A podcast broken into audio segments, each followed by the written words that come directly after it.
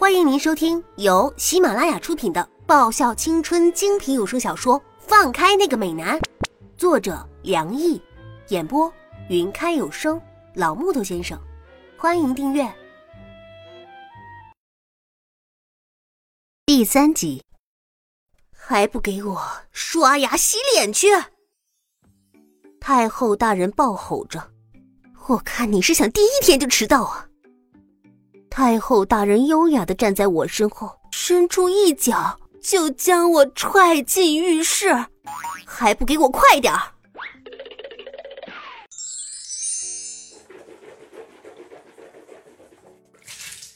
啊，又做那个梦了。我看着镜中的自己，这张脸和梦中那个叫青哥的女人有着惊人的相似。是从小时候开始的吧？我就经常性的做这个梦，我可以清楚的感受到梦里那个人一丝一毫的情绪波动，他是那么真实，仿佛他的一生我也曾经历过一样。越长大，我发现我越来越像他，或者我就是他。梦境太过真实了，让我曾经一度怀疑这个青哥会不会就是我自己。但我终究不是他，我不是杀手，我也不是私生女，我拥有一个还算正常的家庭，事业有成的爸爸，一个脑子里全是奇思怪想小说家的妈妈，还有一个从小把念书当饭吃，现在大概在某个战乱地区当战地医生的天才老哥。但我们还是有一些共同点的，比如说身手。青哥的转变是在他十二岁那年，我也是。他的身手是被培养成杀手的，他很绝无情。但是我是在十二岁那年遭遇了一次差点被撕票的绑架后，被身为台湾黑帮老大的外公带回台北的三年时间里训练出来的，目的是为了让我有自卫的能力。我的身手相当不错，当初在接受外公训练时。我就有一种感觉，这一切像是烙印一样烙刻在我记忆里。就连当时一时兴起想要去试试钢管舞，我是不是有这种感觉的时候，我也是一样驾轻就熟。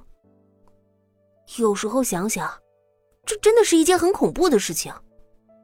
或许他是我的前世也不一定。我想，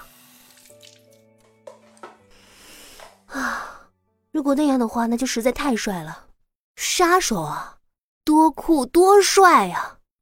杀手这个行当，简直是这世界上最有魅惑力和吸引力的了。还有，还有那个男人肯定很不错的，要不然怎么连那个有些冷血的亲哥都为他心动了呢？只可惜，从我第一次做这个梦开始，我就从来没有看清楚过那个叫肖君熙的男人。他就像是被一层雾包围着，淡淡的朦胧，但足以让我看不真切。啊！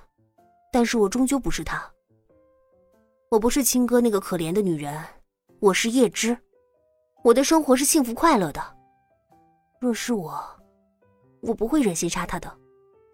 如果我爱上了，除非他放手，否则谁也分不开我们，哪怕是死亡。啊，只可惜我梦中的那个他连个影子也没有出现。再怎么说，我和他有着相似的脸孔，我也算得上是美女吧？可怎么没有见过一个识货的男人对我发动爱情攻势啊？就连在台北的三年里，跟我搭讪的就只有那些看着很猥琐的怪叔叔，一脸我很好拐骗的模样。活了十八年。我的感情世界依然是一片空白，这种凄凉，害得我只好安慰自己说：“估计是他们脸皮太薄，都是暗恋来着。”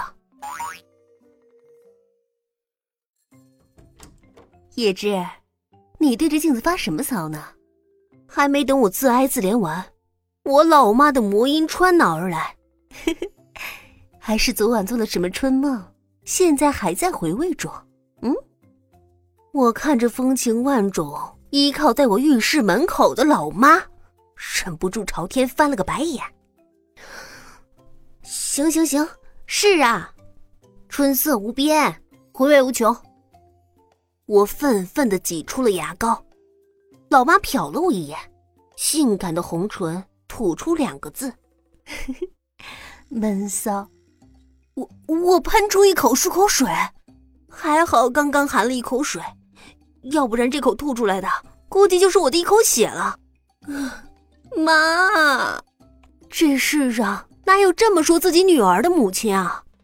我严重怀疑与她的血缘关系不是真的。是充话费送的也说不定呢。